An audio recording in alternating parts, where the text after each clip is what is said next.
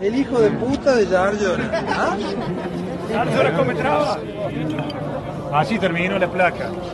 Así tenía que terminar la placa. ¿Y sí?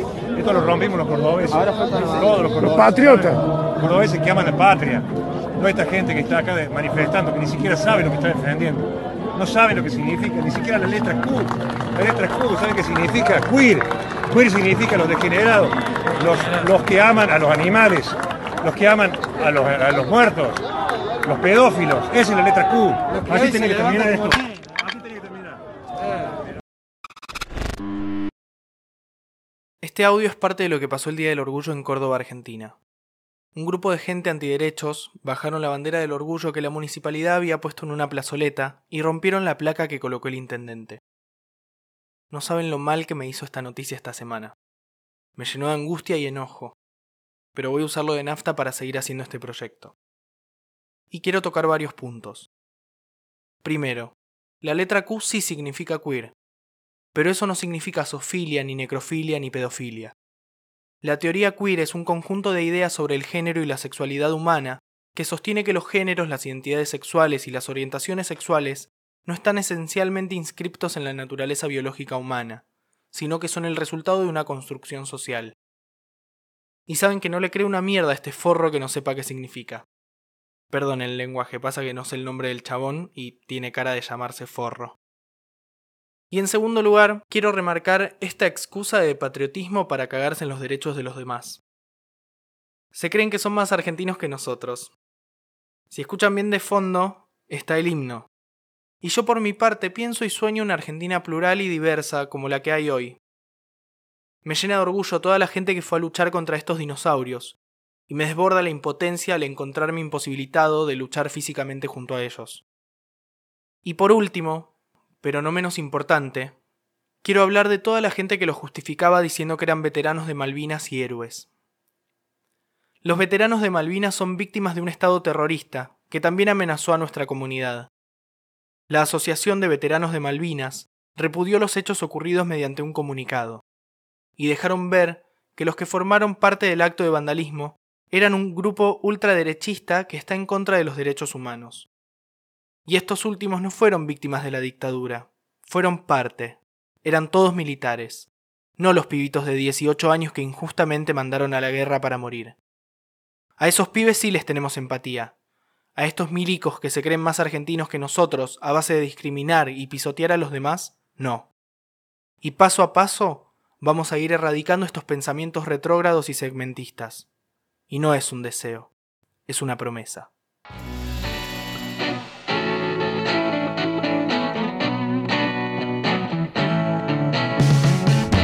Bienvenidos al anteúltimo episodio de Cuarentena. Mi nombre es Lautaro Arias, pero mi nombre drag es Locutrola. Hoy vamos a hablar de la representación LGBT a lo largo de la historia de las películas y series. Vamos a hablar también un poquito de qué es lo que se viene y más que nada nos vamos a centrar en las comedias. Si quieren pueden seguir el podcast acá en Spotify. Voy a publicar el último episodio el viernes que viene y me pueden encontrar en mi Instagram como Locutrola y en Twitter como arroba lautiarias.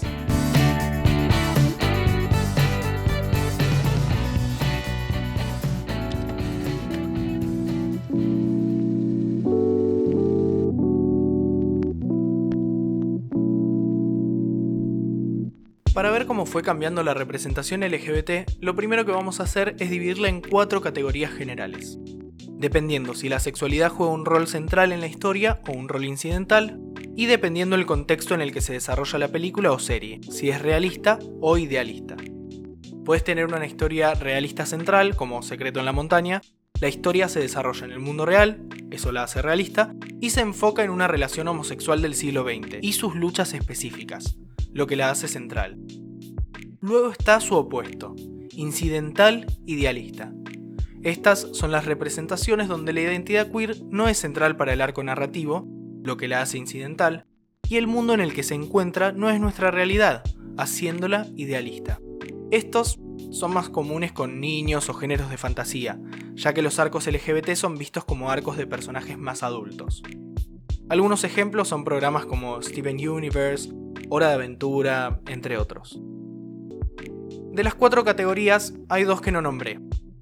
Estas son las dos más difíciles de encontrar en los medios. Están las representaciones incidentales realistas y las representaciones idealistas centrales. La rareza de estas representaciones en el pasado nos puede decir un poco sobre cómo va a ser la representación en el futuro. Pero antes de eso, repasemos rápidamente nuestra línea del tiempo de la historia del cine queer. Para saber más sobre esto pueden escuchar los episodios 4 y 5 de Queerentena. Después de que el código Hayes dejó de usarse a fines de los 60, comenzaron a surgir los comienzos de la representación moderna. Las personas LGBT querían contar un conjunto diverso de historias, historias que se ajustaran a todas las categorías de representación que mencioné anteriormente. Pero Hollywood no estaba preparado para historias diversas. Hollywood todavía veía las identidades como un recurso. Los creadores queer querían alejarse de estos dispositivos, pero todavía estaban arraigados en el público general. Las únicas películas queer de Hollywood aceptadas en ese momento eran aquellas que mostraban a las personas queer como tragedias. Vito Rousseau, que era un activista e historiador de cine, dijo que el chiste era encasillarnos como degenerados y que habían creado una nueva forma de hacerlo, esta vez en guetos sexuales. En la década de 1920, la gente hizo arte que hablaba de su deseo, de una fantasía en la que se aceptaran la homofobia y los roles restrictivos.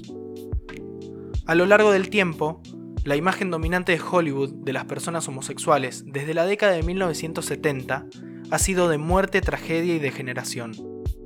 Algunas de estas historias fueron contadas con simpatía y otras desde la perspectiva de personas queer.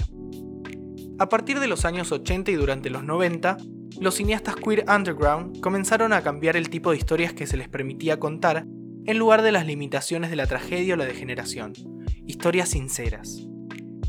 Este era un cine nuevo y extraño, Mientras que los cineastas de los 70 confiaban en los viejos vicios de la tragedia, el nuevo cine queer tenía la intención de contar historias sin dispositivos. La mayoría de estas películas pretendían ser representaciones fidedignas de lo que significaba ser gay. En ese momento, eran dramas sinceros y realistas. La película Paris is Burning fue un excelente ejemplo del nuevo cine queer. Este fue un documental sobre la vida cotidiana de las personas LGBT, en su mayoría personas de color transgénero y no conformes con el género. Hablaba de la vida de los jóvenes marginados de una manera que el cine nunca había hecho antes. El cine ya no dependía de dispositivos, sino de sinceridad. La explotación de la cultura de los ball fue el comienzo para mostrar fantasías extrañas en la pantalla nuevamente, las fantasías de los años 20. Si quieren ver un poco de qué se tratan los ball, está la serie Pose que ya está disponible en Netflix la primera temporada, la segunda se estrenó hace poquito en FX. Esa película convencional perdió. Pero la comunidad queer nunca se dio por vencida. Aparecía en el cine una vez más. Por supuesto, los estereotipos negativos no se borraron por completo del mundo, pero en este movimiento específico, estos comenzaron a ser deconstruidos, las películas queer de los 90 fueron generalmente dramas que caen en la categoría de central realista. Sus identidades eran centrales en la trama y estaba ambientada en un mundo con homofobia generalizada. Las películas queer en ese momento sentían la necesidad de contar historias con sinceridad y honestidad. Pero como en el pasado, la gente queer no pudo contar sus historias propias. Todavía había restricciones. Las únicas historias que se pueden mostrar al público en general en ese momento eran estos dramas centrales y realistas. En los 2000, películas como Secreto en la Montaña y Milk probarían la rentabilidad de las películas LGBT, o sea, te traían mucha guita. Pero todas estas películas eran similares, ya que en su mayoría eran dramas sobre personas blancas, homosexuales, y todas eran centrales y realistas. La corriente principal no quería ver libertades LGBT. Todo fue hecho para que el público directo se apiade o incluso se ría. Hasta 2005. En 2005, un programa llamado It's Always Sunny in Philadelphia se estrenó. Se centró en un grupo de amigos terribles que vivían en Filadelfia, dirigían un bar y se mentían en planos de hoy. Aunque muchos de los chistes eran anticuados y ciertamente no para todos, empujaron los límites de la comedia. En lugar de hacer bromas a expensas de las minorías oprimidas, el programa pretendía que la audiencia se riera de los opresores, se ría de su egoísmo, su codicia y su incapacidad para aprender. El creador del programa, Rob McElhenney, ha declarado que quería crear personajes que cambien pero nunca evolucionen. Mientras que otros programas se vuelven obsoletos con el tiempo, cubriendo los mismos temas con el mismo punto de vista, Always Sunny logra refrescarse para continuar contando chistes de manera responsable. Uno de los personajes principales del programa es Mac, interpretado por el autor de la serie. Es el chabón típico bro, y al principio, en el transcurso del programa, los escritores lo convirtieron en una parodia de un conservador católico firmemente homofóbico. En 2005, los neorepublicanos eran la gran cosa de la que todos se burlaban, entonces, por supuesto, se burlaron de esos tontos racistas para empujar constantemente los límites y crear escenarios absurdos. La serie empuja sus estereotipos de personaje al límite. Los rasgos de carácter son llevados al extremo. Por ejemplo, Dennis pasó de ser un chauvinista local típico a un asesino en serie depredador sexual a lo largo de la serie. Entonces, mirando a Mac a lo largo de los años, se volvió más conservador, más católico y más gay. La idea de que los personajes homofóbicos son secretamente gay no es una broma nueva. Es un troll que se ha utilizado en películas durante décadas. Y no es una gran trama. Es otro ejemplo de identidad gay utilizada como dispositivo. No es una visión honesta o sincera de la comunidad. Por supuesto, es comedia, a quién mierda le importa, ¿no? Bueno, pero es solamente una broma aburrida. No es inteligente. Si el blanco de la broma es que alguien es gay, entonces la broma no es graciosa. Por ejemplo, ser gay es divertido cuando yo beso a un chabón. No, nadie se está riendo y probablemente alguien esté llorando después de un ratito. Que Max sea gay era una metáfora recurrente y siempre fue en chiste se usó como un dispositivo en lugar de un elemento sincero. Y al igual que la mayoría de los queers a lo largo de la historia, Max siempre estuvo en el closet. Fue hecho para reír y luego arrojado a un lado. Eso hasta la temporada 12, episodio 6. Creo que ya estoy fuera. Sí, soy gay. Los escritores de It's Always Sunny expresaron su pesar y Max salió oficialmente como gay. Sobre el tema, Rob declaró, estábamos creando un personaje gay para un efecto cómico que estaba ahí solo para ser gay y ser divertido porque era gay. Pero un personaje muy completo, muy perturbado, muy exagerado y horrible, que resulta ser gay. El hecho de ser gay ya no significaba hipocresía. En su mayor parte la identidad gay ya no era una mordaza, una metáfora o una señal, simplemente existía Always Sunny sigue saliendo al aire y no ha cambiado. Los personajes siguen siendo personas horribles. Todavía se encuentran en situaciones terribles y Mac sigue siendo católico. Pero ahora la identidad gay dentro del programa está integrada y celebrada en temporadas posteriores. La identidad de Mac como hombre gay se dice en voz alta. Es obvio que es un personaje abiertamente homosexual, pero eso no define al programa los escritores virtieron aún más el uso de la homosexualidad como un dispositivo en el capítulo Mac encuentra su orgullo. Este episodio trata de la lucha de Mac con su identidad gay y religiosa. El bar quiere ponerse una carroza del orgullo gay y tener a Mac al frente y al centro. Todo es, por supuesto, para publicidad. Pero realmente quieren que Mac sea su líder. Frank, uno de los miembros del grupo, tiene la tarea de hacer que todo suceda. Pero Mac aún no está listo para hacer cosas de gay. Él dice que no siente que tenga un lugar en la comunidad LGBTQ, y su sufrimiento se siente honesto. Durante todo el episodio, Frank intenta ayudar a Mac a encontrar su orgullo visitando subconjuntos de la comunidad. Van a bares, a boliches.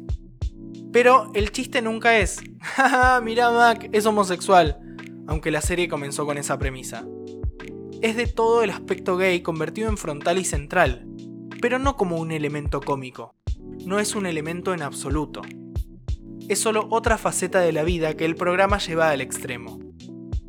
Resulta que a lo largo del episodio, Mac lo que quiere hacer es contarle su sexualidad a su padre, y quería hacerlo de una manera Mac. Entonces decide hacer una presentación para su padre que está en prisión, para que sepan, es un dato bastante importante. Y eh, obviamente es una narrativa súper cliché. En el papel se siente como todas esas telenovelas de la década del 2000 que solo existían para obtener la empatía de los paquis. Pero en este caso, no se está utilizando una narrativa queer, estaban construyendo una. Entonces Mac comienza su actuación. Es una rutina de baile bellamente realizada que simboliza la lucha entre las convicciones religiosas de Mac y su identidad como hombre gay. Parece súper extraño al verlo venir de un lugar como Always Sunny. Uno esperaría un episodio típico en el que todo salga mal, que algo cómico explote repentinamente en los espacios de todos. Y sí, el papá de Mac no lo entiende y se va a la mitad de la actuación. Pero no es gracioso. Completamente sincero. Un programa conocido por su falta de sinceridad subvierte por completo las expectativas de la audiencia al retratar una narración sincera y extraña al final de su actuación. Todos se levantan en aplausos. No es realista, pero no se supone que lo sea. Pero se ve sincero y franco. Quizá en el mundo real una multitud de extraños en una prisión no aplaudiría por la actuación íntima de una persona queer. Pero esta es una fantasía extraña, presentada con honestidad, y funciona. Porque la serie no es un drama y no está limitada a la necesidad de retratar de manera realista identidades o experiencias. Camina la línea entre el realismo y la fantasía, Toca temas realistas, pero les permite cruzar el reino de la fantasía. Este baile que Mac presenta llama a las sensibilidades de fantasía perdidas por los escritores queer a lo largo de las décadas. Es el epítome de lo que creo que sigue para las historias queer. Entonces, pensemos sobre esto.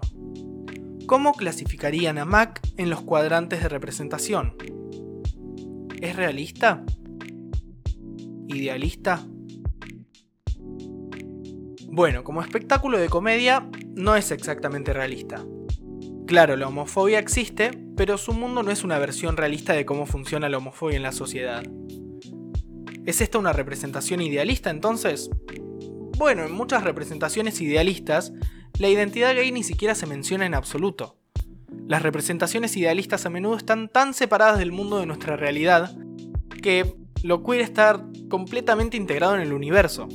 Steven Universe es idealista y definitivamente genial en representación, pero nadie dice gay, nadie dice que no son binarios o que son queer, simplemente existen.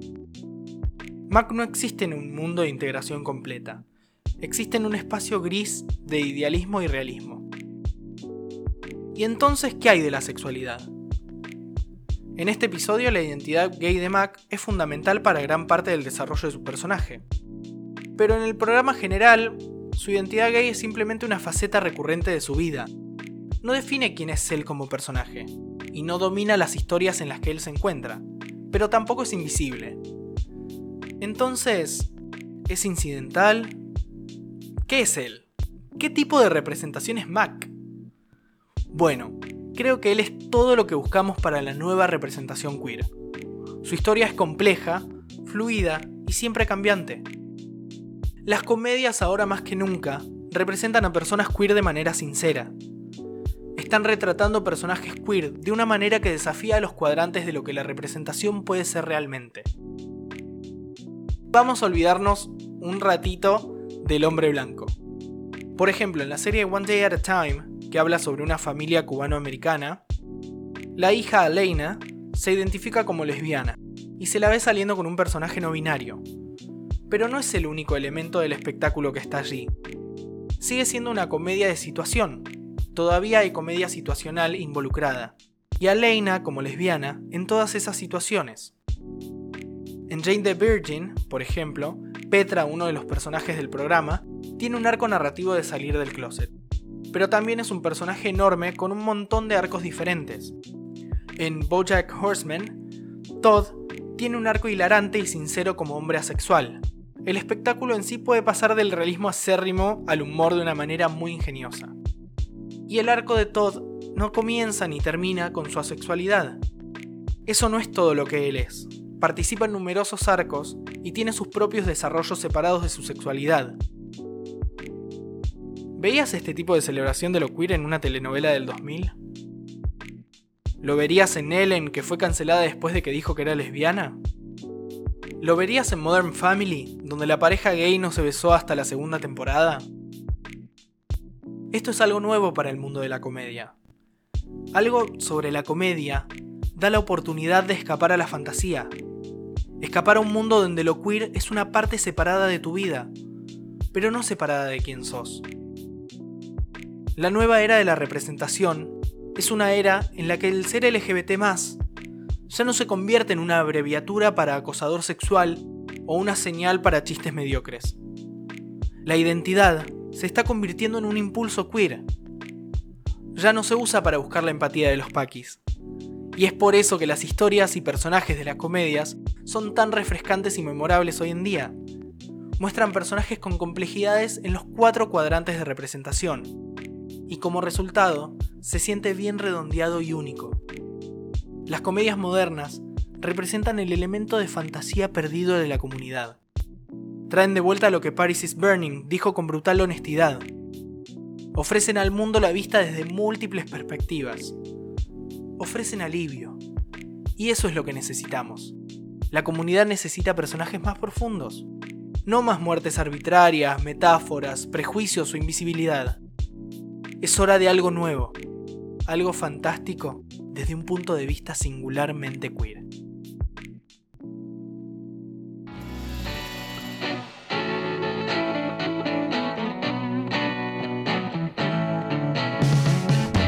Y eso es todo por el programa de hoy, nos quedamos sin tiempo, pero en el próximo episodio, que ya es el último, vamos a responder las preguntas que, como ya les comenté, dejo el sticker de preguntas en mi Instagram, locutrola, Así que me pueden preguntar por ahí, yo voy a estar tratando de responder todas las preguntas que tengan.